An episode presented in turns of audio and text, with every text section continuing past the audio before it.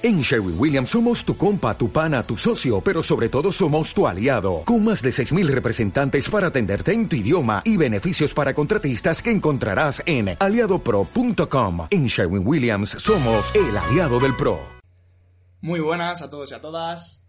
Aquí estamos en un podcast más. Este es un poquito especial. Estamos con Silvia Pérez.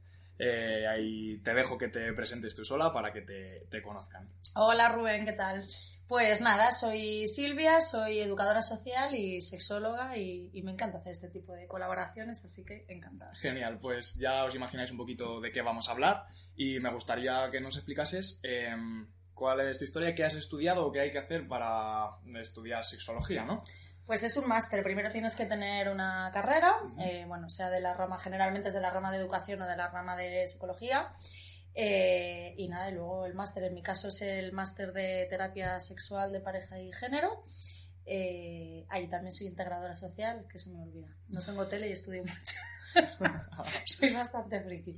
Eh, así que nada, me encanta precisamente una, una de las cosas por las que hice, por las que estudié sexualidad, eh, fue porque trabajaba con adolescentes y me daba cuenta que este tema está como muy maltratado y poco hablado y cuando se habla se habla mal.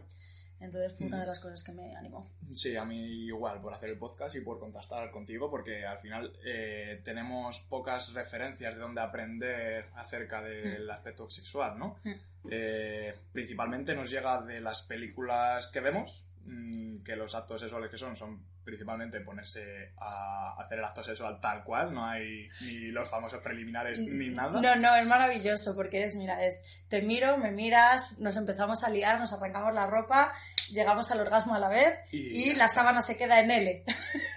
a ella por encima del pecho, a él por debajo y suena música. y tenemos eso y luego tenemos el porno, que es el único Exacto. sitio donde pueden acceder, ¿no? Y, Exacto.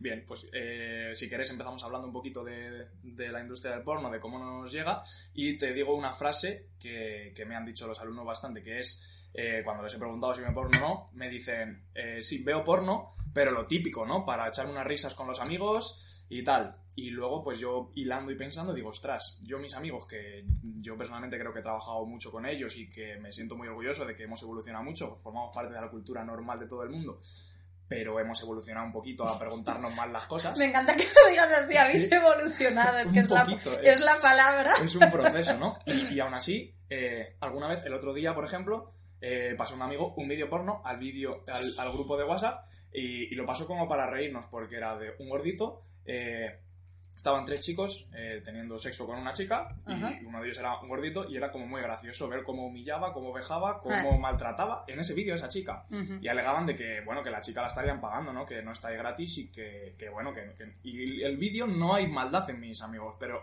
hay un desconocimiento real de, mm. de qué al final estoy yo absorbiendo viendo ese tipo de porno, ¿no? Ajá. ¿Le, ¿Le, dijisteis algo a vuestro amigo? Sí. Vale.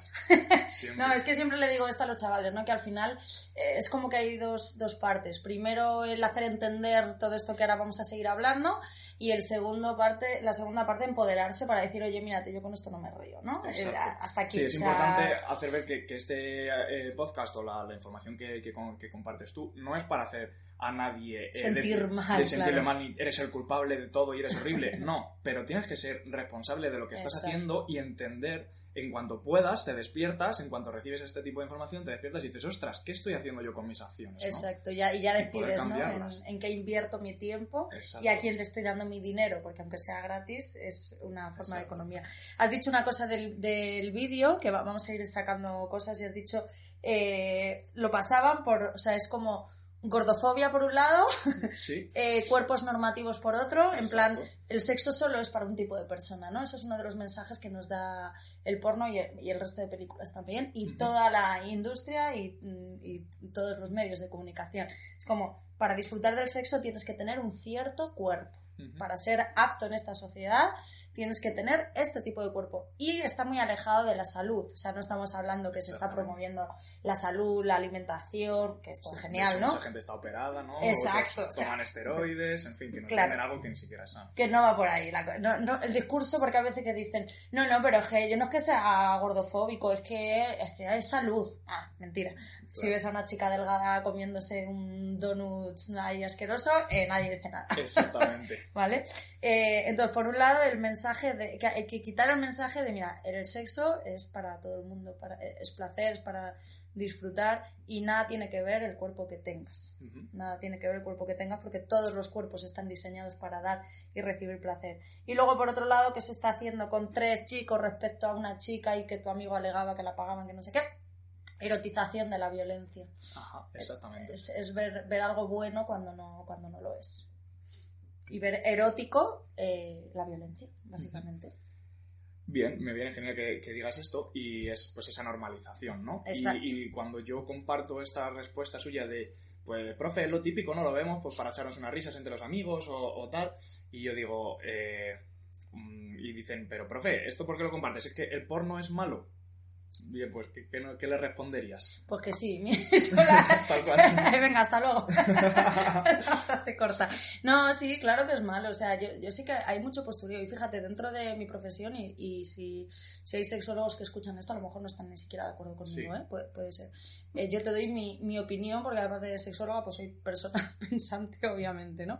Eh, no es bueno por muchas razones. No es bueno a nivel personal, porque lo que está haciendo cuando tú consumes porno es que son muchas imágenes eh, directas a tu centro del placer que tu cerebro no le da tiempo a procesar. Entonces luego, de manera natural, digamos, no sucede lo mismo. Claro, cuando tú consumes porno, eh, es muy sencillo. Yo busco lo que me gusta, lo que me excita.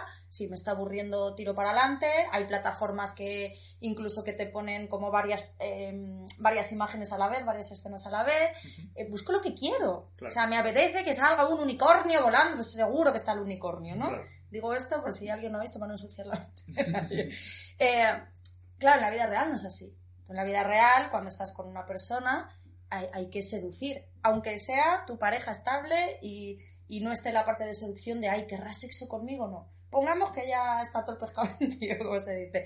Aún así tiene que haber una parte de seducir, una parte de, eh, de miradas, una parte de qué va a pasar. Y cuando ya estamos en el ajo, también yo no puedo, no, no te voy a transmitir, ay, ahora quiero que me haga esto, lo pienso y ya voy a eso. No, no, no, es una conversación, es un baile, eh, eh, es todo mucho más a fuego lento.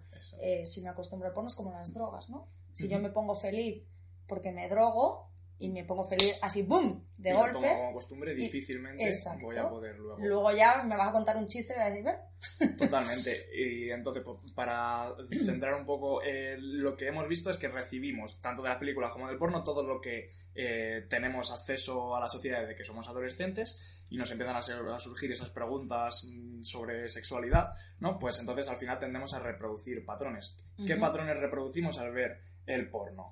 Pues mira, el porno, por mucho que ahora se esté diciendo que hay, hay porno diferente, que hay porno feminista, perdón, que me ría, que hay otro tipo de porno, que no, que no lo niego, ¿eh? que están surgiendo cosas nuevas, pero lo que, lo que, la realidad que tenemos ahora mismo no es esa. La realidad es que eh, la gran, gran, gran mayoría de adolescentes que buscan porno es el porno de toda la vida. El porno de toda la vida eh, es machista, machista y violento a muchos extremos, ¿vale? Entonces, que me pienso que el sexo es así. Tú ten en cuenta que hay, em, que la gran mayoría de, gente que consume porno lo ha hecho antes de estar con una persona real.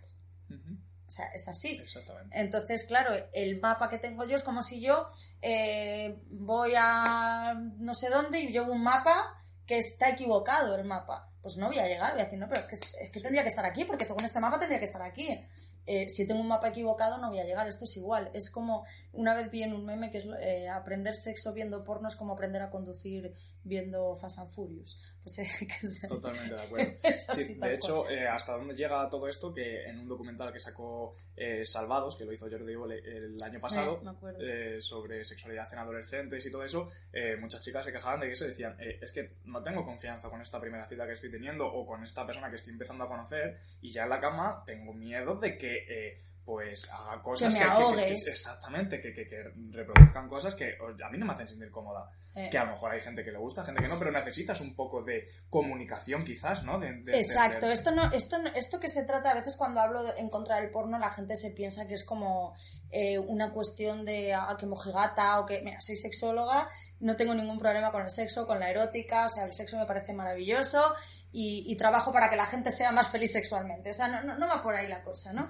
Eh, va porque eso no es sexualidad, es otra cosa que implica genitales, no sé, ponle el nombre que quieras, ¿no? Entonces, eh, a las chicas, en general, obviamente lo que tú dices, las prácticas sexuales, no soy yo quien para juzgar qué le gusta a cada quien, ¿no?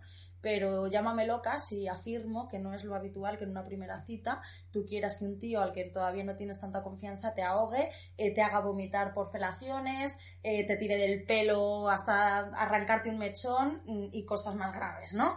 Eh, no, que no, que no nos intente, como dice mi madre, no me hagas comulgar con ruedas de molino. no me lo vendas como que, ay, no, porque es que no sabes disfrutar del sexo. No, mira, perdona, sí, obviamente sé, pero es otra cosa. Sí, mm, de hecho, para que veáis un poco hasta dónde llega, pues recomendamos eh, ver un documental Sí.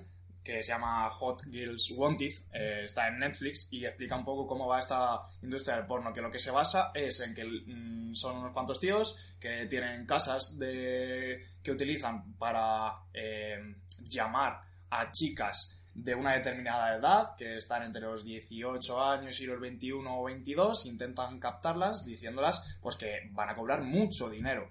Y eh, cuánto, no voy a destapar todo el documental, pero lo cuento a grandes rasgos, eh, suelen durar en la industria del porno unos 3-4 meses. ¿Por qué? Porque esto que está hablando Silvia eh, se traduce ahí, o sea, todo el rato quieren caras nuevas. En cuanto ya has estado 3 meses haciendo vídeos, el consumidor, el adolescente, el mm, adulto o el viejo no quiere ver la misma cara un montón de veces, quiere cosas nuevas, todo el rato nuevos estímulos. Entonces, a, lo- a partir de que esas chicas eh, llevan 3 meses, que están cobrando una pasta y están ahí ya eh, separadas de sus padres, separadas de todo, porque han dejado todo lo que tenían para irse a esto, resulta que se quedan totalmente mm, solas, perdidas, sin nada, y les empiezan a ofrecer ya cosas más complicadas, eh, que son prácticamente maltratos y violaciones, que eso pagan más todavía. Es decir, hay gente que está pagando muchísimo por ver cómo se maltrata, cómo se viola a una chica, y- y es totalmente antinatural y, y, vamos, denunciable por todos los lados. Sí, hay- te pueden, eh, quien nos está escuchando pueden decir, bueno, pero es que ellas quieren, porque las pagan. Exactamente. Entonces, si te pagan, eh, primero no me parece una buena combinación eh, sexo y dinero. No, no, no creo que sea eh, algo, algo que se pueda negociar y que tristemente está ahí. Porque además eh, siempre es lo mismo, siempre las mujeres salimos perdiendo. Porque no está en debate si puedo vender mi riñón. Porque riñones tenemos todos. Pero sí está en debate en si estas chicas pues lo hacen porque, porque les da la gana y, y tal. Y por otro lado hay que distinguir entre libertad y voluntad, que parece lo mismo pero no lo es. Eh, es voluntad en el sentido de que nadie les ha puesto una pistola en la cara y les ha amenazado diciendo, en, un- en algunas ocasiones, ¿eh? pero bueno, vamos a hablar de las que lo hacen porque quieren con todas las comillas del mundo. Eh, eso es voluntario, yo no te estoy poniendo una pistola en la, en la cara para que hagas esto o, o lo otro, lo de más allá y además te estoy pagando. La libertad va más allá.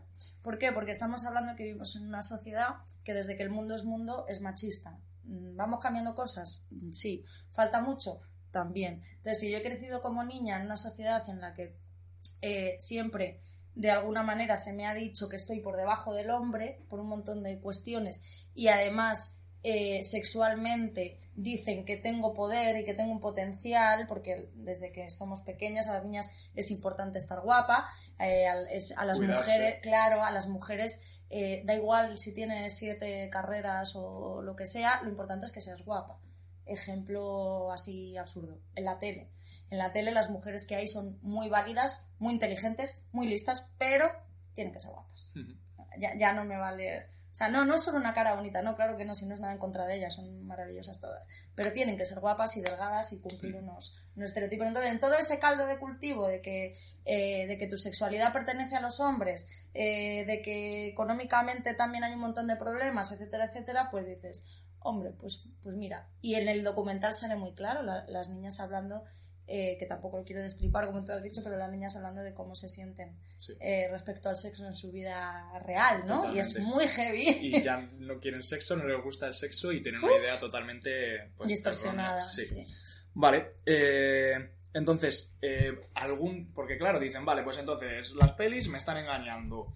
La, la pornografía, que yo, vale, desde aquí yo he visto porno eh, desde que era adolescente y he visto vídeos eh, durante mucho tiempo. Y hasta que vi este documental, cuando vi la realidad, eh, no he visto uno desde entonces. Qué entonces, hay mucha gente que, que, no, muchos chicos que después de esto me preguntaban, pero profe, eh, entonces hay algún sitio donde yo pueda acceder, porque claro, ni las pelis, ni el porno, ni por cómo está hecha la sociedad, los padres parece que nos hablan demasiado de esto de la sexualidad, que sí que deberían, ¿vale? Y sí que se podría perfectamente, se podría sacar muchas cosas. Pero, entonces, si ni mis padres, ni las pelis, ni el porno, ¿Quién me ¿dónde- educa? ¿quién, quién me educa? ¿Dónde puedo ver cosas? ¿Hay alguna página, algún enlace? Silvia aparte de- Pérez. Silvia Pérez ORG. aparte de seguir a, a Silvia, por supuesto, en su cuenta de, de Instagram, que ya os la, os la pondré por, por la mía. Y, y si no, tienes una página, ¿no? Sí, sí, sí. No, a ver, entiendo, la, entiendo perfectamente la, la frustración. ¿eh? Eh, una vez me preguntaba un chico, no era de este tema exactamente, pero, pero está un poco relacionado. Me preguntaba un chaval, después de hacer un taller sobre violencia de género, eh, que les explicaba cómo funcionaban lo- eh, la forma de pensar de los chicos, de las chicas en- cuando están en ese momento. Y un chaval me levantó la mano y me dijo, ostras, dice, ¿y los chicos dónde pedimos ayuda? Pero no era la típica pregunta de, ¿y si a mí me pegan? No, no, no, de, es que yo, el chaval medio llorando me dijo, es que me he dado cuenta que yo hago eso, dice, y, y claro, ¿ahora qué hago? Claro. ¿Cómo cambio ¿Cómo esto? cambio todo, a todo lo que yo basaba mi idea? Y claro, yo le dije, qué, qué, qué buena pregunta. O sea, obviamente le ofrecí mi ayuda, ¿no? Pero a nivel así general es como que, como que se quedan un poco descolgados. Entonces, como tú has dicho al principio, esto no es para siéntete mal, rata inmunda, sino para, ok, ¿qué hacemos todos juntos con esto? Y yo les digo, digo, esto es un trabajo en equipo y tenéis que empezar vosotros a educar a vuestros propios compañeros, a educarte a ti eh, y, Y a- en lugar, más, ¿no? exacto, hablar más y, y cero prejuicio eh, cero vergüenza, vergüenza para las cosas malas, no para las preguntas buenas, y preguntar a profesionales de verdad. O sea, y, y es verdad que yo no, no tengo, o sea, que les den la lata a sus profes para que me lleven a dar talleres. Pues sí. Claro, porque no, no tengo material que diga, venga, esto, tal, pues ya escribiré algún libro o algo. Pero, pero sí que es verdad que no hay, o yo no conozco, o no llegan, o lo que sea. Ahora seguro que te escribe un montón de gente, sí, porque yo conozco esto y lo otro y no sé qué. Pues bienvenido sea. Pero que forma parte de lo que hablábamos antes de ponernos a grabar, de, de algo anterior, de qué quieres ser tú como persona, o sea, qué, qué, qué es lo que hay ahí, cómo te quieres relacionar, qué miedos tienes, eh, te gusta tu cuerpo, ¿no? Cómo te estás relacionando con las demás personas y a partir de ahí por ahí, construyendo, ¿no? claro, y a partir de ahí ir Vale. construyendo. Vamos a lo básico, ¿no? Cuando nos empezamos a descubrir a nosotros mismos, nos sale, nos despierta, cada uno nos llegará a una edad, no hay una edad para eso. Eh, quinto, sexto, primaria, primera eso, segundo, tercero, da igual. Cada uno despertará eh, cuando despierte su pubertad y eh, se empieza a preguntar, dudas, ¿no? Empieza a sentir cosas extrañas y dice, ostras, esto que tengo aquí, ¿para qué es, no? Cuando empezamos con la masturbación. Entonces, también han mezclado mucho todo esto que hemos dicho del porno contar con, ah, entonces, ostras, masturbarse es horrible, no puedo masturbarme, ¿no? No, vale, vamos a hablar de la masturbación. Claro, ¿sabes qué pasa? Que sobre todo los chicos, eh, por un tema cultural, no por otra cosa, está muy relacionado. De hecho, eh, en general nadie tiene educación sexual, es, la- es lo que tú has dicho, es la realidad, pero las chicas por lo menos con el tema, yo qué sé, de la menstruación o tal, como que por ahí a veces algo le han hablado, o, o ya llega ese momento, ya eres mujer, tal, no sé qué. Eh, con la menstruación, los chicos, cuando tienen su primera eyaculación nocturna, no saben qué ha pasado y nadie, o sea, eso sí que es tabú, silencio. Yo me acuerdo una vez eh, eh, hablando con esto con en una clase de sexto de primaria, de esto va a pasar si no ha pasado ya. Eh, las profesoras se querían meter debajo de la mesa y yo lo hablo con mucha naturalidad y los chavales lo agradecen y no pasa nada. Es que no pasa nada. O sea, no pasa normal. absolutamente nada. Es como, ah, pues, pues fíjate qué bien que me has contado esto y, y chimpón, ¿no? Y la profesora, yo me ac- me acuerdo de su cara de, Dios mío, Sí, que desde aquí quiero- parece que, oh Dios mío, estáis animando a la gente a que se masturbe. Hola, bien, no Claro. pasa nada, bienvenido, haz lo que te apetezca, no está mal. Claro, no, no, no, la masturbación no, no tiene nada de malo, porque eso también me lo han preguntado. Eh, el problema que hay con los chicos es que en cuanto aparece el deseo de masturbarse, bueno, los niños pequeños también se masturban, ¿eh? que esto para otro capítulo por si nos escucha algún Vale. papá o alguna mamá. Pero es verdad que en la adolescencia es como con otra intención, Ajá. digámoslo así. Es- ya entra la erótica, es. el deseo, es, es, diferente la, Vale. la infantil que la adolescente. Entonces, cuando llega ese momento, eh, ¿qué pasa? Que por toda la sociedad lo asocias directamente, directamente al porno. Es como, ¡boom! Ya está. Entonces, claro, ya tienes ahí un patrón erróneo. Ligado que no tiene. eh, que no tiene por qué. ¿Por qué? Porque la masturbación es el autoerotismo, el autoamor, el auto, llámalo como quieras, es tocarte a ti mismo, quererte a ti mismo Y y, es sano. ¿no? Y descubrirte, exacto. Y es sano. O sea, no tiene absolutamente nada de malo. ¿Qué aconsejo yo? Separarlo. ¡Ay, no es imposible! No. No es Eh, la- imposible. Claro, no, claro que no es imposible. Es, es sencillamente erotizarte de otra manera, eh, tirar de tu propio registro y, y también de las sensaciones del propio Ujú. cuerpo. Lo que sí que quizás no está, o sea, los chicos, aunque al principio hay dudas, no hablan y tal, pero sí que eh, está normalizado que se masturben y todo el mundo, toda la sociedad lo sabe. Pero sigue habiendo dudas. Yo me acuerdo de, de yo estudiar y, y- y yo tener, estaba en mi instituto y yo tenía reales dudas de si las chicas se masturbaban o no, porque todas respondían que no. Y yo, yo decía, "Oye, que, que es imposible, pero todas que no. Digo, ostras, pues a lo mejor es que no. Y claro, ¿qué pasaba? Que yo me sentía como un guarro, digo, mis amigos son unos guarros, ellas no. Y al mismo tiempo, igual, ellas se están sintiendo cohibidas y hay muchas que realmente no se atreven a descubrirse eh, a nivel sexual a sí hay mismas. veces que es verdad, No claro. se atreven a masturbarse por eh, que se sienten incluso mal, lo ven como algo sucio, algo feo, algo que la sociedad no acepta, ¿no? Sí. ¿Eso pasa? Sí, sigue, pasa, sigue pasando. Hola 2019. Sigue, Sigue pasando. pasando. Vale. Por eso digo que me hace gracia lo de, lo de no, es que el porno es erótica y es bonito, y- pero si no tenemos ni idea de, ni, ni de lo que es la sexualidad propia. O sea, eso, eso pasa mucho. Yo me encuentro también muchas niñas, muchas chicas que tienen relaciones sexuales eh, muy, muy seguidas con, con muchos, que allá cada cual, no, lo- no voy por ahí, sino que no han tenido nunca un orgasmo. Eso yo lo he, lo he visto. Entonces, claro, es como, hola, primero vamos a conocernos. Sí, yo Punto número uno. seguramente hasta que no tuve novia formal, que fue con 19 años, había tenido sexo eh, varias veces, seguramente con ninguna chica eh, haya tenido un orgasmo conmigo hasta que yo tuve mi primera novia formal eh, estable de tiempo. Y, Que lo hablasteis, y, y- y conocimiento. lo pudimos hablar y, y prácticamente fue mi profesora de a nivel sexual. O sea, tal Fíjate. cual. Y yo había tenido muchas. Y tú tan contento por la Y yo vida. estaba tan a gusto, claro. Sí, qué importante es hablar. Eh, punto número uno es un mito que, la- que las chicas no se masturben. Ujú. Pero punto número dos, es verdad que, por, como tú has dicho, por este tema de tanto tabú, sí que es verdad que hay muchas chicas, más que chicos, que no se atreven o que si lo hacen es con una culpa tremenda, tampoco saben muy bien por qué y todo mal, todo feo, ya horror, ¿qué, qué es esto? Eh, y punto número tres, el mito de es que si tengo pareja, ¿cómo me voy a masturbar? Que esto también me han dicho que los chicos a veces en parejas heterosexuales se lo dicen, ¿no? Es que si te masturbas es que yo no te valgo, es que ¿qué es esto? Es como, pero vamos a ver. Sí. eh, Entonces, va- vamos por partes. Cosas que en las películas también se han visto. Claro, ¿no? Claro, claro. "Ostras, si tiene un vibrador tu, tu chica o tu mujer. Es que eh, tú estás fatal, perdido, tú ¿no? fatal, Ese fatal. concepto hay que quitarle. No es bueno seguirse descubriendo ahora mismo, incluso que Claro, estamos en pareja. claro, no, no, no tiene, no tiene nada que ver el, el, el atuerotismo con, con el disfrutar, o sea, puedes estar disfrutando del sexo en, en pareja. Entonces, la masturbación es sana, eh, no tiene nada de, nada de malo, no te vas a enganchar y a volver loca, que esto lo dicen, ay, a ver si me va a gustar demasiado, y entonces, pues como todo en la vida que se disfruta, lo haces cuando lo haces Cuando y cada una eh, de una manera.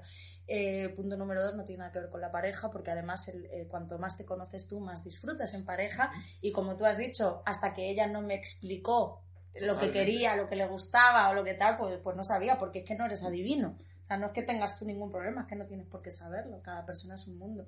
Eh, entonces es muy positivo porque las mujeres, ya te hablo de mujeres eh, más mayores, eh, no, se, no se conocen porque nunca se han mirado y solo, solo acceden a sus genitales cuando les pica, les duele, les molesta o pasa algo, ¿no? Eh, a nivel salud, digamos. Yo invito a quien nos esté escuchando, a todas la- las chicas, eh, que se cojan un espejito y que vean qué tienen, qué no tienen, cómo lo tienen. Porque mira, hablan, volviendo al porno, una de las cosas que también te mete el porno en la cabeza es el tipo de genitales. Todos los hombres la tienen que tener descomunalmente grande, tener unas eh, eyaculaciones de Increíble. elefante, Estar eh, teniendo sexo durante 18 horas, y horas seguidas, seguidas. claro.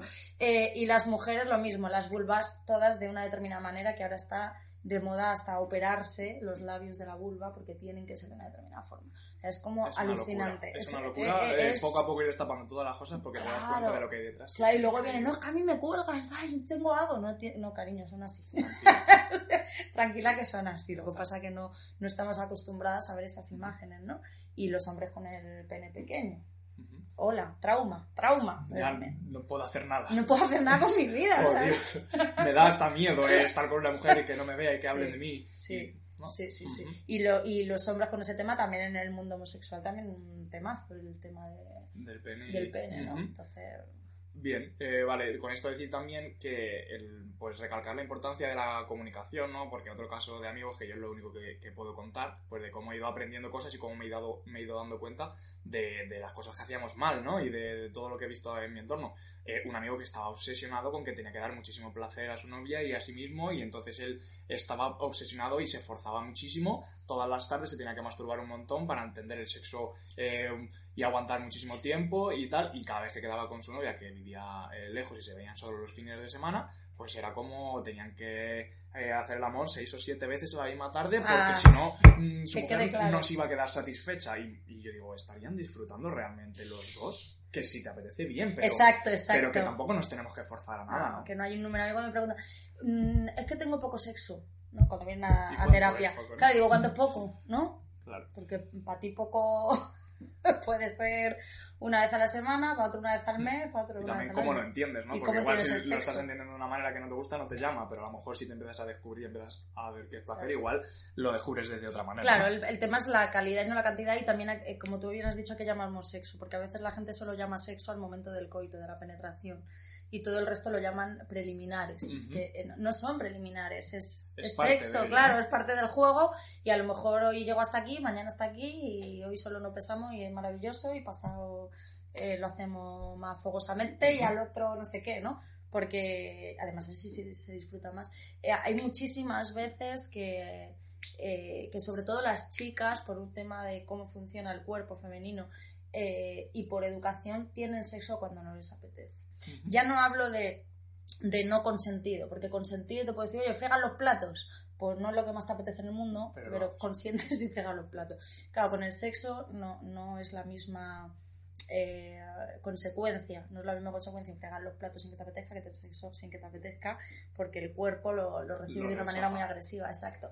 Entonces, eh, que, que yo aconsejo que se escuchen mucho, que te escuches tú primero de qué es lo que me está apeteciendo y me tengo que atrever, es complicado por esta sociedad en la que vivimos, ¿eh? Eh, me tengo que preguntar qué es lo que realmente me está apeteciendo, transmitírselo a mi pareja. Y por la parte de, de los chicos, siempre hablo de parejas heterosexuales porque es lo que más me encuentro, pero evidentemente puede pasar al revés, puede ser que el chico no le apetezca a la chica fuerte, ¿vale? O sea, que aquí cada uno que coja la parte que necesita. Eh, pero que la parte, la, la parte del chico en este caso eh, se dé cuenta también de leer esas señales.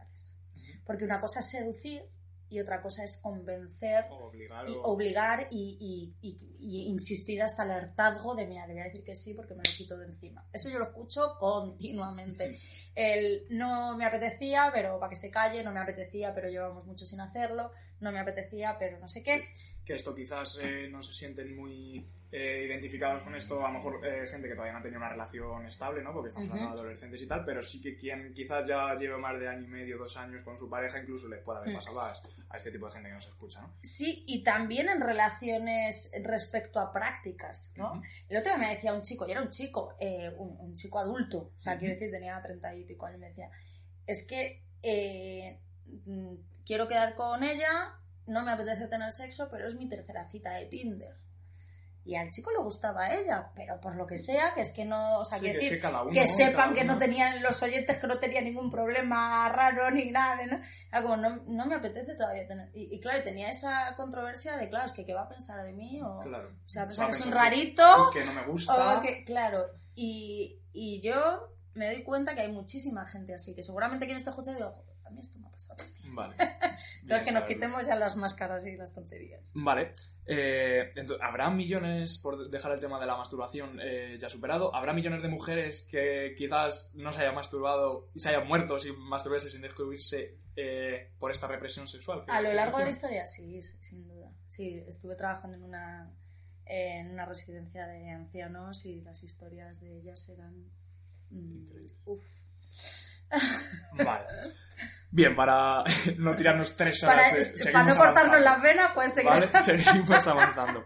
Vale, eh, ya no solo en cuanto a, a sexualidad y todo esto, pero ya aceptar el propio cuerpo y a mostrarlo, sigue habiendo represión hoy en día. Es decir, yo, mm, te van a mirar más y incluso te pueden multar si tú vas en camiseta por la calle. Ostras. Instagram no te deja enseñar la- la- la- los pezones. eh, Femeninos. femeninos, exactamente, ¿vale? Y Eh. es decir, sigue habiendo muchísima represión en cuanto a enseñar. Cuando, por ejemplo, eso no ha pasado siempre en, en los griegos, la antigua Grecia, era una generación que las, las esculturas, eh, precisamente, esculpían cuerpos trabajados, cuerpos deportistas o cuerpos como sea, o naturales con cualquier forma, es decir, todo tipo de cuerpos, pero al desnudo. Sí. Y los penes eran Pequeños, pequeños, ¿no? sí, sí, Eh, curiosamente, y estaba visto como algo normal y algo bueno. ¿no? sí. Eran todo mucho más Yo- normal el cuerpo. ¿Por qué ahora tapamos? Ya, todo? yo creo que ahora hay una doble, una doble moral. Porque, pues eso, por un lado no me dejan enseñar un pezón en Facebook o eh, el tema de ahí amamantar en la calle, no te saca la teta así para amamantar a tu... Amamantar, hola. Eh, o sea, ¿Estamos matando a alguien o estamos dando de comer a o sea, de por favor, natural? ¿no? es que no hace falta que lo expliquemos, ¿no? Eh, y te lo, censuras, en- te lo censuran en Instagram. Eh, sin embargo, si yo salgo eh, tapándome el pezón, pero en una pose súper sensual y medio desnuda y dándolo todo, eso bien. Eso está bien. Eh, a mí que me lo explique, ¿no? Eh, aquí hay un, hay un tema y es también el- lo que yo hablo con, con las chicas adolescentes, el falso empoderamiento. Antes nos tapaban, no- en la Grecia, digo antes, nuestras madres, nuestras abuelas, eh, si querías ser una mujer bien vista tenías que ser recatada, ¿no? No vayas... Había una frase horrible que es tienes que ser una puta en la cama y una señora en la calle. Yo lo he escuchado. Vale, pues ahora, eh, con todos los cambios del feminismo, que son buenos, eh, que nadie me malinterprete, pero se- el, el machismo em, hace muy bien su trabajo, o sea, hace muy bien su trabajo. Entonces, ¿qué hace? Darle la vuelta. Y ahora que está el falso empoderamiento. Eh, chavalas jóvenes que dicen, no, yo tengo sexo porque quiero, con 18.000 a la vez, y luego son muchas de ellas las que no han tenido ni un orgasmo, ni se conocen, ni nada de nada. Es todo por el check masculino, la aprobación masculina. El, antes me tapaba para que los hombres vieran que yo soy recatada y que soy una mujer de bien, y ahora me destapo para que vean que yo estoy empoderada, ¿no? Entonces, que no tengo la solución a todo, ¿no? Pues yo misma vivo mil dicotomías, pero sí que, que nos preguntemos cosas. Sí, está bien. O sea, decir que, bueno, eh, la opinión de Silvia es una, la mía es otra y la que esté escuchando Exacto, es otra. Es decir, exacto. que aquí no se intenta eh, mostrar a nadie una Exacto. idea que tenemos que pensar todo el mundo, simplemente replantearnos las cosas y cada uno que se sienta a gusto donde pueda. Sí. Pero en- en respecto al cuerpo, yo lo que digo, a mí me encanta el, el desnudo. Eh, de una manera natural, es decir, Exacto, es que es eh, eso. aceptar tu cuerpo y que si te quieres ver, ver sexy en ciertas posturas o lo que quieras, vete sexy todo lo que puedas, pero que no te lo impongan, no te lo obliguen, ¿no? Que, que te encuentres a gusto y lo muestres, tenga la forma que tengas y si te cuidas y decides esa estética cambiarla, mejorarla, que sea por salud, ¿no? ¿Y, que, y de, que de dónde sale todo eso? Porque yo también, yo soy la primera que obviamente me veo más guapa maquillada. Es que no lo voy a negar. Sí, no nos estamos engañando. Eh, claro, no, no, no, o sea, me veo más guapa maquillada, pero yo sí me hago la pregunta, ¿de dónde viene eso? Evidentemente, porque quiero, bueno, sí, voluntad y libertad otra vez, si no me llevarán enseñando desde chiquitita porque yo me maquillo y tú no, no sé si te maquillas, pero... Solo un disfraz, pero Vale. Ahí dice, no, yo me maquillo los viernes. Bueno, vale, pero ¿por qué, por qué la mayoría de las mujeres nos maquillamos y la mayoría de los hombres no? Es un tema cultural que no tiene nada. Ahora, desde ahí, ¿me sigo maquillando cuando quedo? Porque, pues sí, Sí. pues sí. Pero importante saber dónde, de dónde sale. Y también importante esto, lo que yo aplico para mí. Si yo me veo que me estoy rayando, porque ya no me veo bien sin rayar el ojo, y si está, vamos, hoy me estás viendo sin maquillar, eh, durante un tiempo yo digo, ya no me maquillo. Yo por mí, para hacer el ejercicio de, nena, esta es tu cara. Exactamente. ¿Vale? Pero que yo voy a juzgar a alguien porque se vista A, B o C o se ponga... eh, para nada. Sí, yo ahí muy de acuerdo contigo Para porque nada. es verdad que vivimos en una sociedad que para eh, intentar taparnos todas nuestras frustraciones y nuestras cosas que no entendemos, lo que hacemos lo primero es criticar a la gente. Pues Es- esto está haciendo por esto La sombra, claro, Pero- si yo te critico es porque tengo una sombra, Claro. segurísimo. Vale, así y luego yo está. soy muy fan, también como te he dicho, muy, muy fan del desnudo, de verdad, de lo natural, de la maravilla, o sea, de verdad. Ahora, eh, la erotización, por ejemplo, de los pezones femeninos, ¿por qué? O sea, ta- también es un temazo eso, ¿no? Y vivimos en la sociedad en la que vivimos, entonces el desnudo natural bien, la hipersexualización que vivimos, yo le daría una vuelta, porque Sí. no creo que sea erótica, creo Y, que es otra cosa. Ni sana, quizás nos Exacto, estamos haciendo un poquito exacto, tóxicos en, exacto. en la manera de llevarlo. Vale, muy guay que, que llevemos la conversación por aquí. Vamos a seguir con ello. Eh, y entonces, vamos a- al tema del acto sexual, ¿no? De, venga, ¿hay diferencias entre el orgasmo masculino y el femenino? Vea, Igual, ¿qué es orgasmo, no? Vamos, que están por Dices mientras adolescente. ¿Vale? Tu pupila, mi pupila. Vale, eh, orgasmo masculino y femenino, o sea, evidentemente son cuerpos diferentes. Aquí hay algo importante que saber, y es que todos los orgasmos son diferentes, pero cada orgasmo que tienes a lo largo de tu vida va a ser diferente. Vale, ¿qué, qué es orgasmo? ¿Qué es- para que yo lo entienda. Vale. Orgasmo es como el punto de explosión máximo, por así decirlo, de, de una acumulación de tensión excitatoria. Me ha quedado así muy de la RAE, ¿no?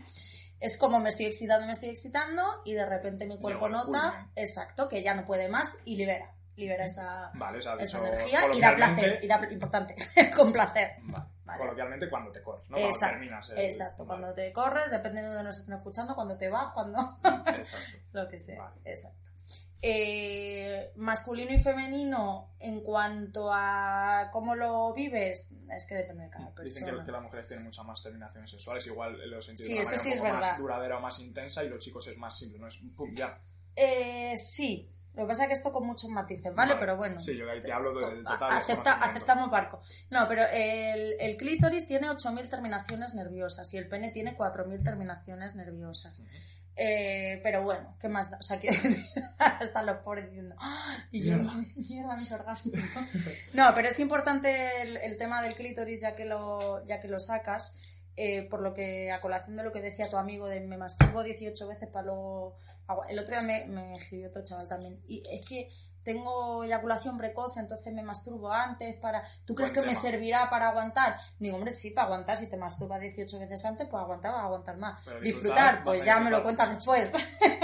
Eh, que disfrute ella, pues no lo sé porque no la conozco. Pero, dato, dato importante. El 85% de las mujeres, 90% dependiendo de la estadística que leas, pero ahí está la cosa, eh, no llegan al orgasmo a través de la penetración. Entonces, porque tú te tires, porque un chico se tire mm, no sé cuántas horas modo Black and Decker, pues mm, si esa chica no es de llegar al orgasmo a través de la penetración, no va a llegar. O sea, por mucho, ella va a sentir mucha excitación y lo que va a pasar es que va a pasar de la excitación a la irritación, por una cuestión física. Si yo te hago mucho... Claro, te estoy tocando todo el rato, pues al final pasa eso. Eh, generalmente es más fácil llegar al orgasmo femenino eh, con la estimulación del clítoris, mediante sexo oral, mediante masturbación o mediante lo que sea, ¿no? Entonces, fíjate de qué manera nos han cambiado el cuento, que es como que es, no, la relación sexual es la penetración y llegamos al orgasmo. El chico llega al orgasmo porque físicamente el pene funciona de otra, de otra manera. Pero para que lo entiendan los chicos que nos están escuchando o las chicas que piensan que tienen algún problema porque no llegan al orgasmo a través de la penetración, es como pedirle a un chico que llegue al orgasmo eh, tocándole los testículos. Les va a gustar, se va a citar, eh, todo lo que tú quieras, pero es bastante difícil, que también puede darse, pero es bastante difícil que llegue a- al orgasmo.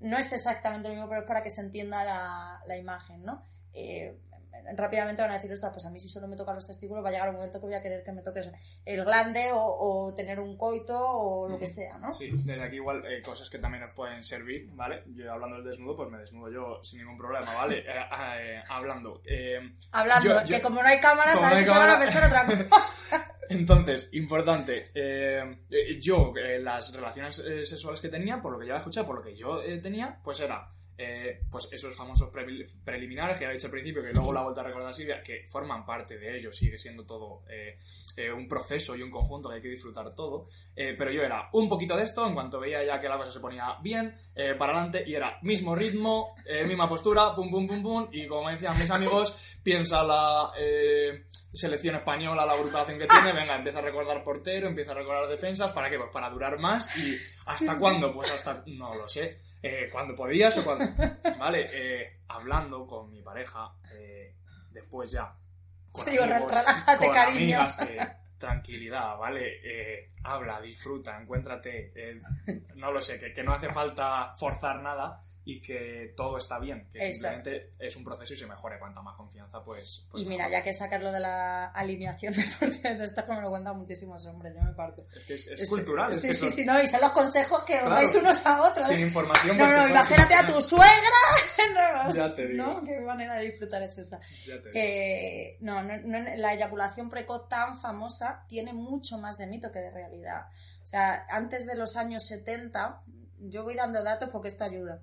Antes de los años 70 la eyaculación precoz era vista como algo guay, como de macho, porque llegas y te corren, ¿no? Como, soy súper macho. Y entonces era, era más guay el que lo hacía rápido.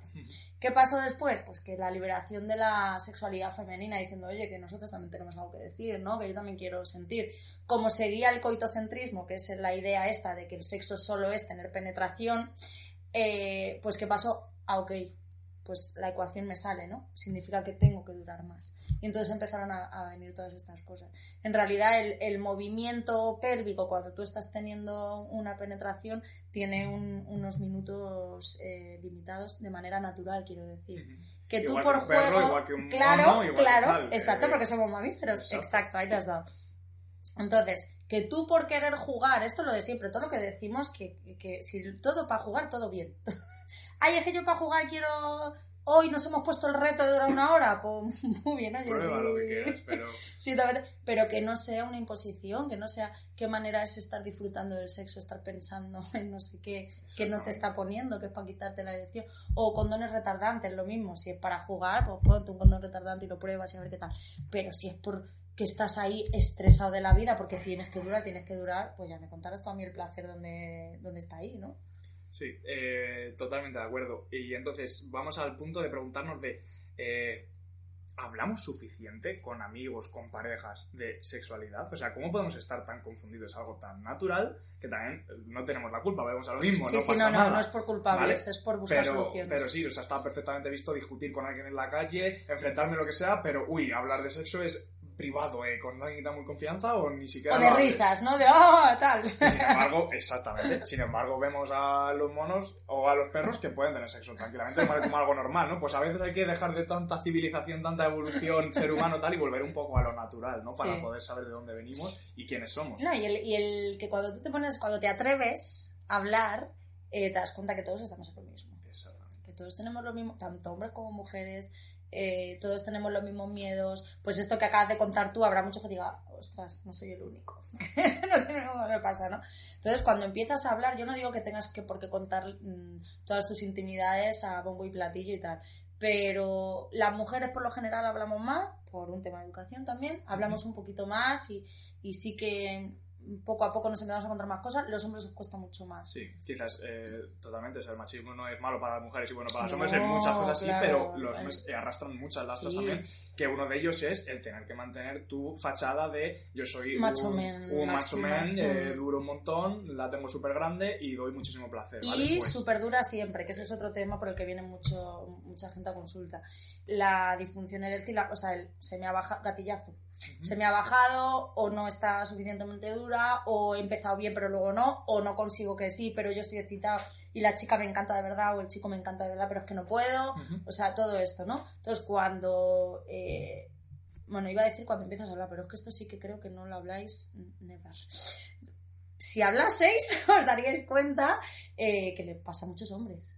Y que Yo ya después de esto sí hablo y con no algunos amigos, ¿vale? Y, y lo Guay. que tú dices, en cuanto empiezas a hablar... Claro, es como, ay, a mí me ha pasado, ay, a mí me pasó, Claro. claro. ¿Por qué? Porque la primera vez te puede pasar eh, por comida, sueño y cosas fisiológicas como todo ser humano, cansancio, también te puede pasar por preocupación, te puede pasar por miedo, te puede pasar por Porque cada uno es de una manera y yo Claro. supongo que habrá gente que tenga más... eh, la presión de yo tengo que quedar bien. Porque socialmente, si una chica eh, no está muy excitada o está cortada o está cohibida, pues se toma el rol ese de tranquila, cariño, que yo estoy aquí para tratarte bien.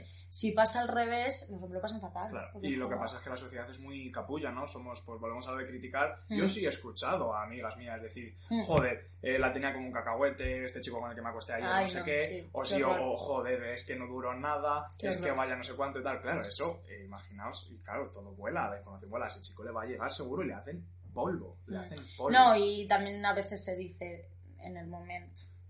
O te vas o "Ay, yo para esto no tal o cual sí de chicos a chicas o sea de, de- de todo el mundo a todo el mundo es eh, por favor dejemos de hacer esto Pues porque sí. no deja de ser una sombra también no Totalmente. si tú no sabes disfrutar del sexo por el tamaño del pene pues el problema no es el tamaño del pene Eh, aquí cada uno somos responsables de nuestra sexualidad de nuestro orgasmo y de cómo vivimos nuestro cuerpo. ¿no? O sea que quizás eh, un mensaje para que puedan entender todo en general, eh, que haya que dar quizás más, importanta, más importancia al proceso que al ansiado final de tengo que llegar ya al órgano. A ese proceso vamos a descubrirnos, vamos a intentar Claro. pensar qué le puede gustar a otra persona, cómo puedo Si es eh, que- hacerla sentir a gusto, cómo- qué me gusta a mí. claro Hablar, eh, verlo como algo normal y confianza.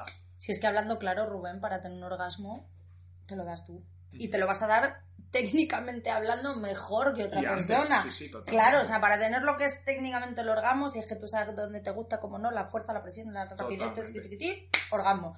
Entonces, para no, no se- que las relaciones sexuales no se traten de eso, sino que se traten de, un- de- de un disfrute más allá, de un placer más allá, de un vínculo más allá, de, del, y con amor en el sentido no, no clásico, que eso cada uno decide, ¿no? Pero sí con la base del amor, que es el respeto.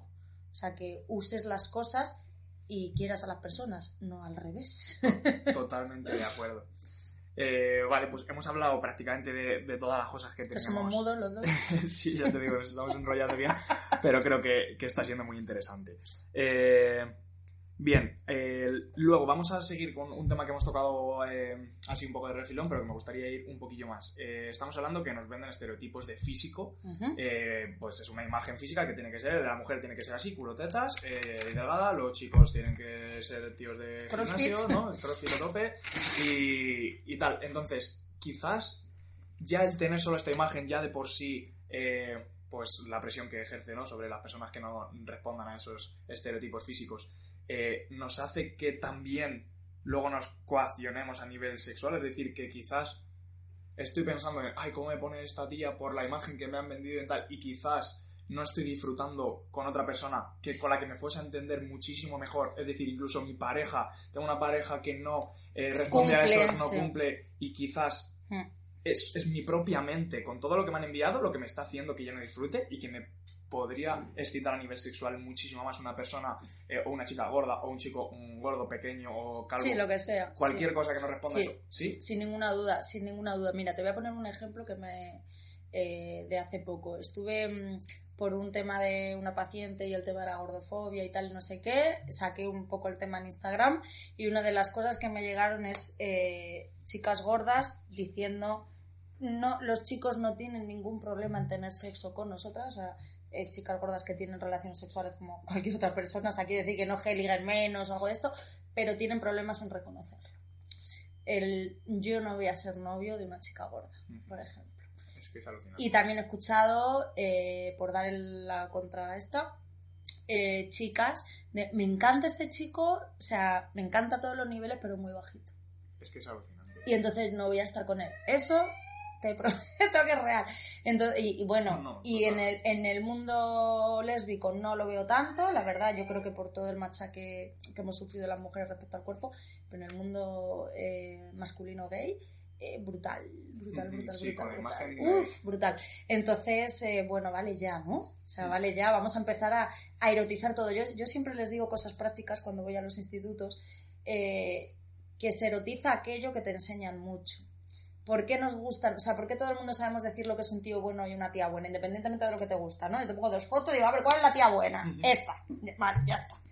Eh, porque nos lo venden así todo el rato. Lo que yo veo me resulta familiar, es un proceso psicológico, entonces me acaba gustando. Eh, yo recomiendo seguir en Instagram a gente que me aporte otras cosas y que no me hagan sentir gorda, fea, pobre, etcétera, ¿no?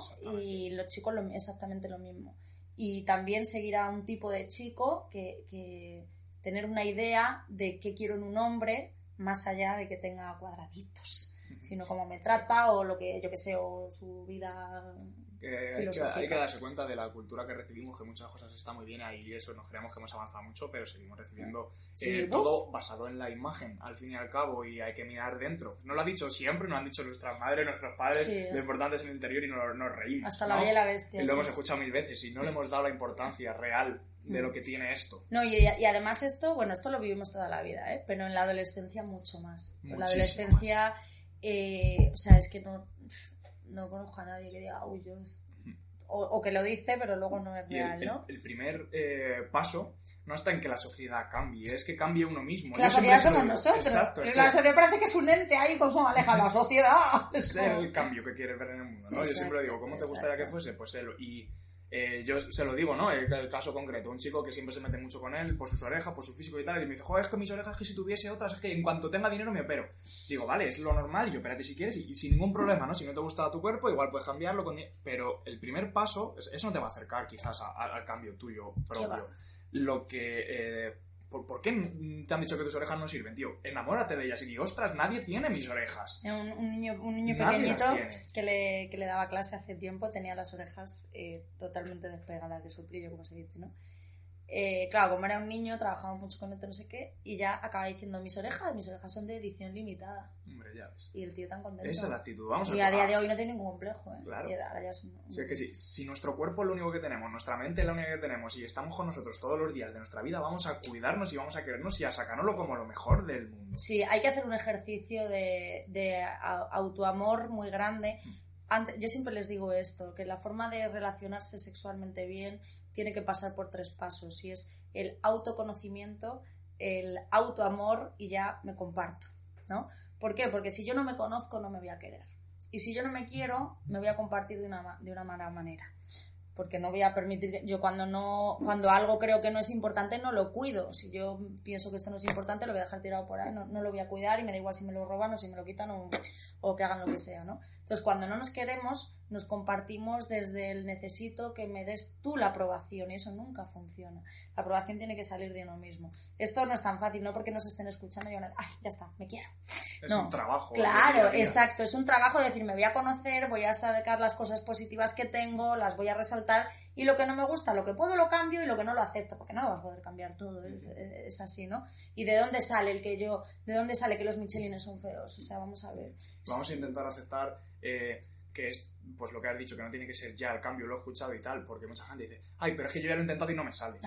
Claro, eh, eh, hay tantas cosas, llevas los años que tengas, 16 años viviendo, 25 años viviendo, 60 años viviendo. de una manera. De una manera, en un segundo no lo cambias, pero ese proceso, en cuanto tú lo inicias y te comprometes a seguirlo, es lo más maravilloso que te puedes regalar en tu vida. Además que es que los cambios buenos vienen de dentro a fuera y no al revés, es decir, ay, es que no me veo guapa, voy a adelgazar y me pongo como loca a seguir dietas, a hacer ejercicio, no sé qué eh, al final me saltaré la dieta, porque la dieta, para empezar, ya esto ya lo hablas tú más que yo. por eso no, no, no son buenas, ¿no? Pero cuando yo me empiezo a querer, como me quiero, me cuido, pero no me cuido en el sentido para entrar en una talla X, sino que es que empiezo a comer bien. Cuando como bien, pues mi piel está mejor y todo funciona mejor, mi autoestima empieza a crecer. las pacientes cuando vienen, eh, cuando tengo pacientes, tanto hombres como mujeres que vienen por este tema, ¿no? Por, es que no ligo, solo se ligan a través de apps, tal, no sé qué. Es muy gracioso cómo, van cómo va siendo la evolución y acaban diciéndome, si no sabes que todo el mundo me dice que estoy más guapo. Digo, claro y no, y, no, y no, les opero ni les pongo a dieta, ¿eh? O sea, es como. Exacto, es como, claro, claro que estás más guapo y más guapa. Me viene genial que, hayas dicho todo esto porque eh, precisamente yo siempre les digo, digo, es que yo si fuese gordo debería ser gordo feliz. Es decir, me debería ser. Me encantaría, no lo sé porque no lo he sido nunca, ¿no? Eh, pero el problema no está en que sea gordo o ah, no, que, eh, yo no podría ser feliz, pero porque no me consideraría saludable. ¿Qué pasa? Que cuando tú te empiezas a cuidar y a querer, el comer de una manera más saludable, el verte... Es que es eh, evolución. eh, antes el ser prehistórico cazaba mejor el que se movía y el que estaba fuerte, obviamente. Y la que se movía y la que estaba fuerte. Eh, está tu cuerpo cuando te vas a sentir mejor con él, cuando se mueva mejor, cuando te sientas fuerte. Pero si tú estás comiendo mal, mm, tu digestión no la hace bien, te sientes mal. Cuando mm, subes más escaleras y te ahogas porque tienes una condición física fatal, Mm. tú no te vas a sentir bien contigo, es difícil. Entonces, el cuidarse es un proceso y la estética puede ser una motivación si quieres, Mm. pero lo que estamos hablando es salud, ¿no? También decir que muchos de ellos son fan de Carlos Ríos también, porque le meto yo caña con la comida real, que a Silvia la conocí precisamente por un... A través de... Sí, que eh, publicó el, eh, Carlos Ríos un, un Está haciendo muy buen suyo, trabajo, la verdad. Sí, Sí, eh, sí, sí. de sexología en, en el movimiento este del real fooding. Así que nada, que sepáis que Silvia también se cuida a nivel Eh, alimentación y de vida Sabes, sana. aquí, eh, luego lo verán en Instagram, bueno, Sí. no, cuando lo cuelgues igual ya no. Nos estamos comiendo un bizcocho de avena, huevo, plátano y dátiles. Así que ya nada de azúcar, nada de harina, buenísimo. Ya sabéis, esto sube puntos para el desayuno, ya lo sabéis.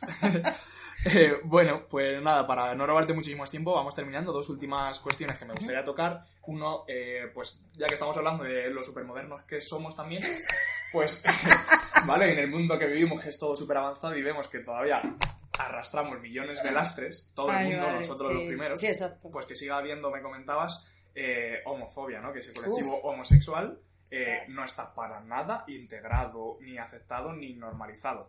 Hemos avanzado muchísimo, pero yo siempre le digo lo mismo a los chavales, no, como no somos políticos, aquí ni tú ni yo, pues no vamos a hablar de, de todo eso, sino que vamos a hablar de... Siempre les digo, lo tenéis en la cabeza, ahora hay que pasarlo a las entrañas, ¿no? Y hacerlo, hacerlo tuyo. Eh, hoy en día, en una clase de instituto, los comentarios que te sueles encontrar son, o bien yo no tengo ningún problema con la homofobia, con la coletilla de pero que me dejen Que no se me tranquilo. Claro, como Es que si fuera una lepra, o yo qué sé, ¿no? Eh, o no se habla del tema, o, o no tal o no cual. Y se hacen muchísimos chistes, muchísimos chistes. Entonces, yo esto porque hablo directamente a los adolescentes. Cuando tú haces un chiste y tu amigo es homosexual y todavía no lo ha dicho, porque no es fácil, como, oh, pues si es homosexual que lo diga, ya está. O si es lesbiana, que es peor todavía, porque mm, mm, el plus de mujer eh, que llevamos, ¿no? Eh, cuando tú haces un chiste así, el mensaje que estás dando es, ok, esto no es un entorno seguro como para que yo pueda ser yo. Y vivir sin poder ser tú, esto aplicable a todo, es una manera muy horrible de vivir. Totalmente de acuerdo. Entonces, eh, siempre apelo a eso. A, bueno, la información ya la tenéis. Yo cuando doy talleres de, de género, de homofobia o todo esto, se lo digo. Digo, mira, podríais dar el taller vosotros. O sea, ya hay pocas cosas que les cuento que no saben. ¿Me explico? O sea, Sí. es como ya lo sabéis. O sea, ya no es como antes. Estamos en 2019. La información de alguna manera o de otra eh, va llegando. Ya hay ciertos comentarios machistas que no se van a consentir casi en ningún contexto, ¿no? Eh, lo mismo con la homofobia. Pero el problema es que seguimos sin hacerlo, sin hacerlo nuestro. Y entonces les invito a que lo mismo, esto no parece, ¡ay, qué malo eres! No, no, para que reflexiones y te des cuenta de, "Mm, estoy tratando de la misma manera a mi amigo gay, que a mi amigo hetero, a mi amiga lesbiana, que eh, a mi amiga hetero. Sí, Eh, sobre todo empatizar, ¿no? Que es algo muy necesario hoy en día. ¿Cómo se sentirá esta persona con lo que yo estoy diciendo? No, ay, yo digo todo por lo que me sale por la boca, tan tranquilo, no pienso nada. Exacto. Ostras, ¿quién hay aquí? ¿A quién estoy hablando? ¿Qué, qué, qué consecuencia va a tener esto que estoy diciendo? Y que todas las personas en algún momento, o sea, para, que, para ayudarles a empatizar, nos hemos sentido así. Ujú. Por el motivo que sea, no hace falta que seas homosexual, por el motivo que sea. Te has sentido en situaciones, a lo mejor de más pequeño, el tema del Las no bullying, tal. claro, en las que no has podido ser tú. Totalmente. Pues multiplica eso por 10.000, porque el tema de la, de la homosexualidad es- Vale. un tema. Quizás podrías, aprovechando esto que me estás contando y que seguramente hayas tenido caso cercano, contar algún caso que creas que les pueda ayudar de animar precisamente a la gente homosexual, a, a- a los adolescentes que se estén descubriendo de una manera eh, que se quieran a sí mismos y que se animen a mostrarse tal cual, ¿no? Que sean ellos mismos. ¿Puedes contar algún caso a lo mejor? Sí, bueno, no sé si algún caso, pero sí me doy cuenta que, que al final la unión hace la fuerza. y que también, igual que he contado esto para una parte del grupo, también es verdad que te vas a encontrar muchos apoyos. Y que te vas a dar cuenta que la gente que te quiere va a estar. Y que habrá gente que le cueste muchísimo. La familia, por ejemplo, ¿no? Que es, eh, dependiendo del tipo de familia que sea, pues cuesta muchísimo Sí, decirlo, ¿no? Incluso te encontrarás algunos casos que no lo aceptarán. Sí, claro, me lo encuentro a día de hoy, sí, sí, vamos, sin ninguna duda. O te dicen, bien, pero no lo cuentes, ¿no? Claro, está pero esto. para que no sufras. Que no dudo yo de las buenas intenciones de la familia, ¿eh? que yo el corazón no lo, no lo conozco, pero no es una forma buena de, de, actuar porque desde la familia tiene que haber amor incondicional. Y que, bueno, que esta gente eh, piense, que la, el, si alguien nos está escuchando que está en esta situación, piense que, que quien te quiere te tiene que querer como eres. Porque si no, lejos. claro, claro, es que si no, no tengas odio, porque también lo veo, ¿no? Que lo entiendo. O sea, cuando a ti te han dañado se te acumula mucho odio. No tengas odio, mira, perdónalos, porque cuando tú perdonas dejas ir, no tienes una carga, entonces perdona a todo el mundo que te haya, hecho, te haya hecho daño, pero no permitas que te siga haciendo daño. Ok, me alejo y, y me voy con gente que eh, me, me, quiera tal y como soy, porque es una pena, ¿no? Es como la, la, el catetismo que hay a veces con, es que yo me he bañado con él, o yo, en, Es yo qué sé. O es que, es que he dormido con, con mi amiga y claro, y es que... Pero vamos a ver. O sea, o es que ya no puedo porque a ver si le voy a gustar. Tú no tienes amigos y amigas. A mí no me gustan todos mis amigos, ni yo le gustan todos mis amigos. Y somos heterosexuales la mayoría. O sea, es Y que se no... puede hablar, y ¿eh? se puede hablar y Eh, no pasa nada. También ese, ese miedo, ¿no? Y el desnudo es desnudo. O sea, Exacto. y encima hablando del mismo sexo, quiero decir, mejor me lo pones. Desde aquí animar también a la gente que. Ay, es que me gusta Fulanito, pero a ver si se va a enterar. Ostras, qué malo es que le gustes a alguien o que alguien te guste. Bueno, y si te dicen que tú no, Hay que es una putada, la frustración. Lo más importante es que tú contigo te acompañes Exacto. durante toda tu vida. Y entonces habrá veces que te sientas más solo, no acompañado, eh, frustrado, por- pero tú cuídate y Exacto. quiérete siempre. Eres el protagonista de tu vida. Si tú no estás bien contigo, apaga y vámonos. O intentar. Y además, mira, aprovechando esto que no tiene nada que ver, pero aprovechando esto que hemos dicho, eh, que en la adolescencia hay como mucha obsesión con gustar. Y me ha dado siete likes y este hoy me ha puesto un tal, ¿no? Yo, yo una obsesión ahí con gustar y con ser eh, aceptado. Eh, las personas que más ligan son aquellas que están seguras de sí mismas. Cuando tú estás enfocado en tus cosas, en tus proyectos, en tu vida, en tu crecimiento personal, en quién eres tú, en quererte, ta, ta, ta, ta, ta, irradias. Por lo que decíamos antes, de, me dicen que estoy más guapo, más guapa, claro. Tra- transmites lo que eres. Transmites seguridad porque no, no transmites el necesito estar con alguien, sino el no soy una naranja entera, nada de medias naranjas, y busco otra naranja entera y luego ya, si queremos, hacemos zumo con protección. Pero no necesito, no es, ay, necesito, no, no, no transmites eso. Cuando tú estás bien es como, oye, que yo estoy genial, si me quieres acompañar en este camino, en Perfecto. este cachito de la vida, perfecto, ¿no? Muy de acuerdo. Pero- Vale, pues el último tema que vamos a tocar precisamente ha sido eso de con protección, ¿vale? Eh, porque ahora después de... ¡Qué este- bien hilado, pam! pam! Joder. ¿Cómo fluye? Importante, eh, porque ahora después de este audio, eh, de este podcast, igual hay una revolución en el instituto, todo el mundo con todo el mundo, se empiezan a querer, que perfecto, ¿vale? Pero A querer bien. a querer, a querer bien. ¿Vale? Eso es lo, lo principal. Vale, eh, vamos con tema mm, serio eh, y que para nada está concienciada la sociedad hoy en día de esto. Eh, enfermedad de transmisión sexual, ETS y uso del preservativo. Por favor, cuéntanos un poco cómo ves todo esto. Pues mira, hola problemón. O sea, de verdad, es que no, no, no se conciencian. Yo ya no sé cómo, cómo decírselo.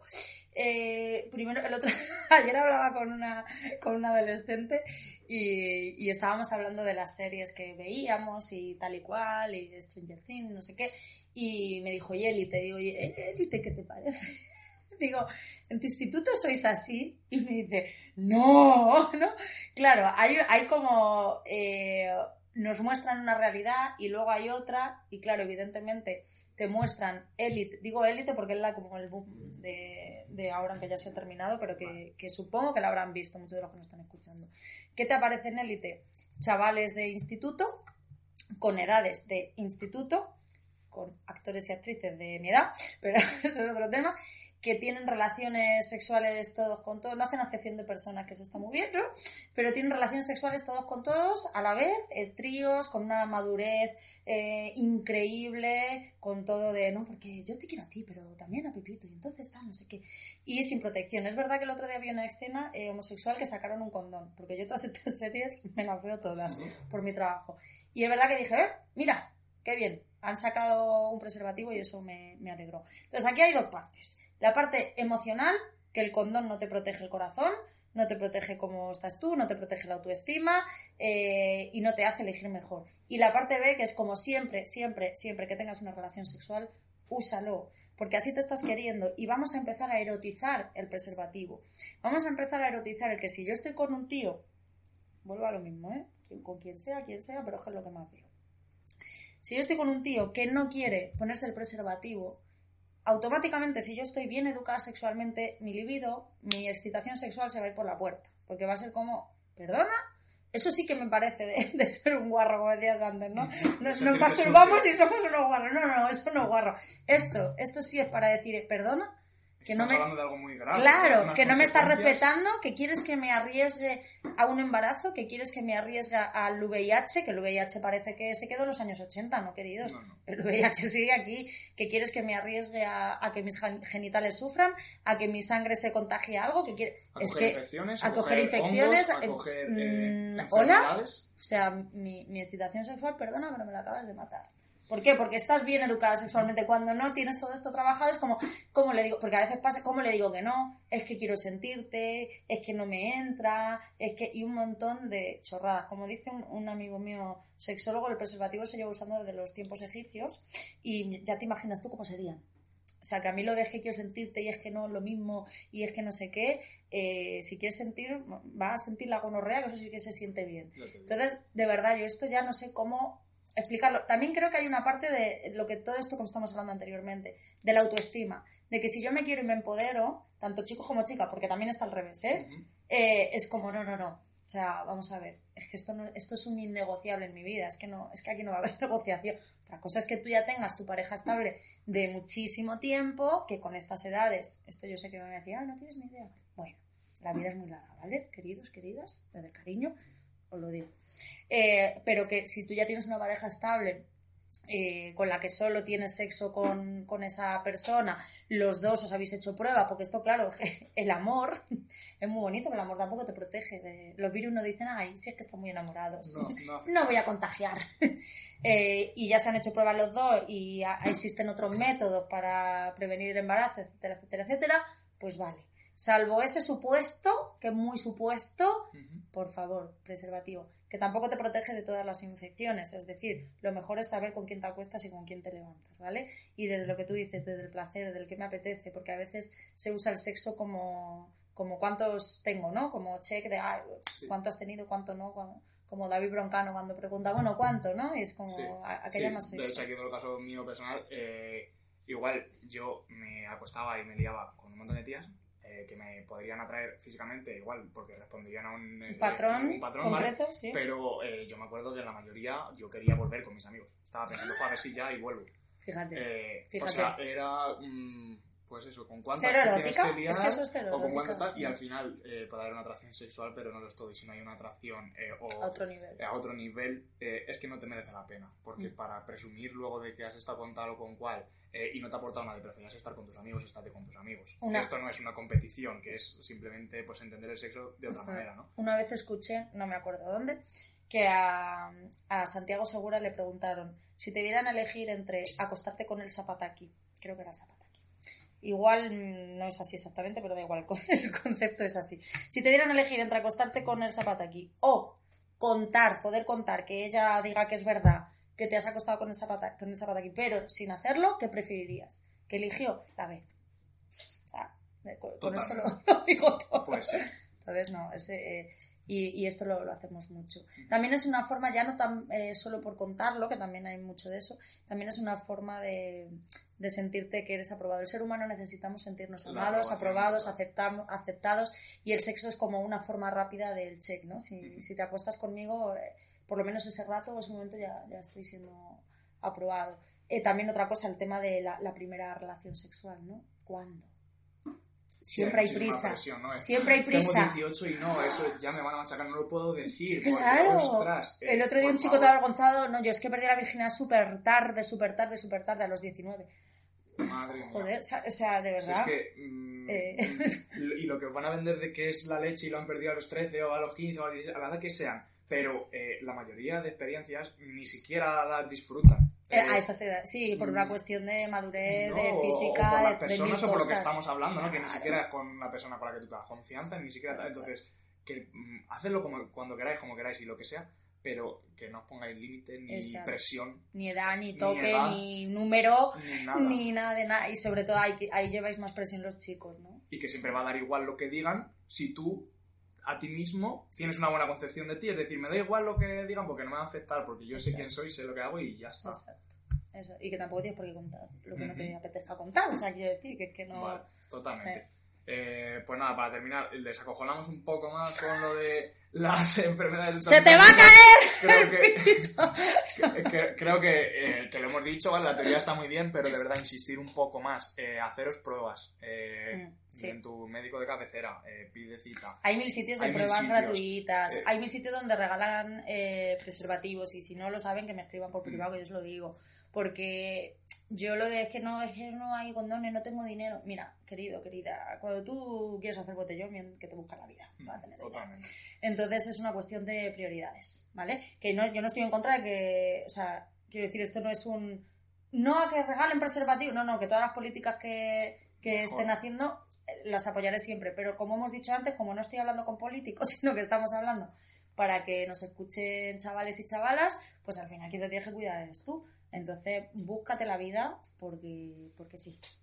Es- Previene todo porque Claro. solo nos damos cuenta cuando nos llega el problema y cuando nos ha llegado el problema es mucho más difícil. Sí, que la adolescencia, como no está el cerebro formado del todo, físicamente hablando, yo os lo digo, digo, si estáis sin hacer, Sí, sí, lo ¿dónde vas? ¿Dónde vas a tener sexo? Estás sin hacer. Eh, no, pero que es verdad que tienes la, la falsa, falsísima, falsísima idea de a mí no me va a pasar. Ya te digo. A mí no. Y no, pues claro que las cosas pasan. Ahí están lo- las estadísticas, para eso sí hay que tener números.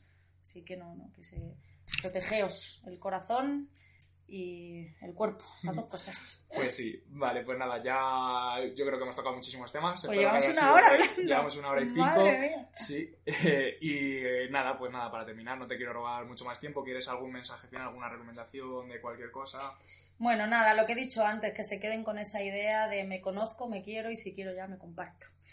Y, Genial. Súper buen eso. mensaje y Silvia, de verdad, agradecerte mi nombre y de toda la gente que te va a escuchar, que seguro que yo creo que les has ayudado un mogollón y que este campo se tiene que extender un poquito más, tenemos que hablar mucho más de, de todo esto y, jo, agradeceros un montón a las personas como tú que, que estáis divulgando información todo el día a través de las redes y que es curro muchas veces eh, altruista, como esto que estás colaborando conmigo, eh, que es sin conocerme ni nada, que estés dispuesta a dedicarme tu Mm. tiempo, todo el tiempo que tú has dedicado para formarte y para todo ello, eh, gracias de verdad, porque creo que es muy necesario y que espero que les sirva a muchos y a muchas. encantada, muchísimas gracias por haber contado conmigo y, y me encanta que haya profes como tú, siempre lo digo. Nada, porque no es como, no, yo doy mi asignatura y ya está, sino que realmente se implican en, en la educación porque si nos escucha algún profe o alguna profe, eh, pasáis mucho tiempo en la vida de muchas personas y sois, sois los verdaderos influencers. Pues sí, Entonces, qué guay. muchísimas gracias. Gracias. Pues nada, intentaremos ficharte para que vengas al, al instituto a, Sí. ver si, a ver si hay posibilidad de que te hagan todas las preguntas que, que tengan.